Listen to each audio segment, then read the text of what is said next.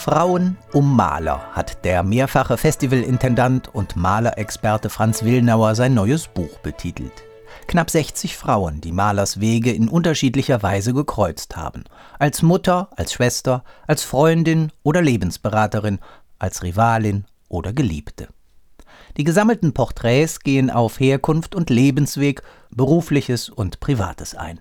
Daraus wiederum ergibt sich ein differenziertes Bild über Maler selbst. Als Sohn und als liebender Vater, als Bruder, als schüchterner Jüngling und besorgter Ehemann, als leidenschaftlicher Liebhaber und ratsuchender Freund, als faszinierender Künstler mit starker Ausstrahlung auf sein weibliches Publikum, als immer neu für seine Sängerinnen entflammter Dirigent und Regisseur.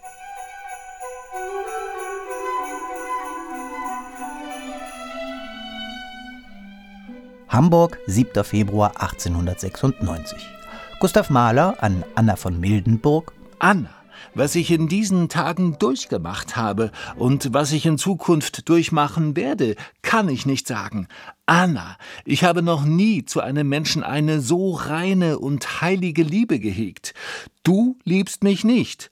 Gott, darüber hinauskommen werde ich nie. Wien, 7. Dezember 1907.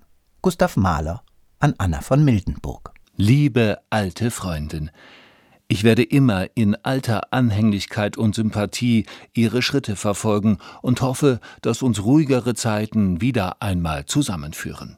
Zwei Briefe, eine Adressatin. Doch zwischen diesen beiden Dokumenten liegen nicht nur mehr als zehn Jahre, sondern auch etliche Veränderungen im Leben des Gustav Mahler. Sein Wechsel von Hamburg nach Wien als Leiter der Hofoper, sowie sein baldiger Abschied in Richtung New York und seine Liebe zu Alma Schindler. Zwei Briefe also, die auch das weite Spektrum von Malers Emotionen andeuten. Der leidenschaftlich Liebende hier, der nüchterne Souverän dort.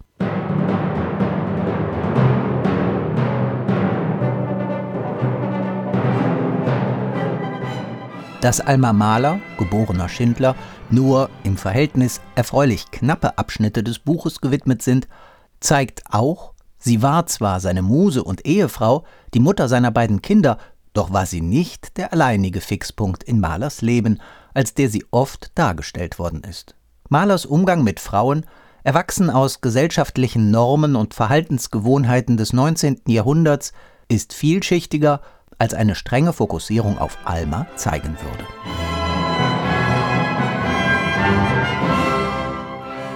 Genau an dieser Stelle setzt Franz Willnauer an, der klug, auswählend, einordnend und mit großer sachlicher Sorgfalt dieses komplexe Thema Frauen um Maler durchleuchtet. Bei der Lektüre des Buches stellt sich immer wieder der Eindruck ein, dieser Maler lässt sich nie so ganz fassen. Mal ist er gnadenlos und egoistisch, dann wieder ein Schmeichler. Oder er gibt sich plötzlich ungewohnt devot.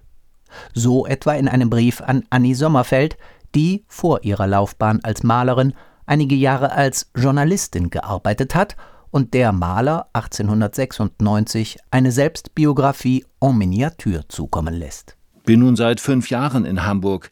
Jetzt bin ich 35 Jahre alt, unverheiratet, falls Sie das interessiert, sehr unberühmt und sehr unaufgeführt, aber ich rege mich und lasse mich nicht unterkriegen, ich habe Geduld und warte.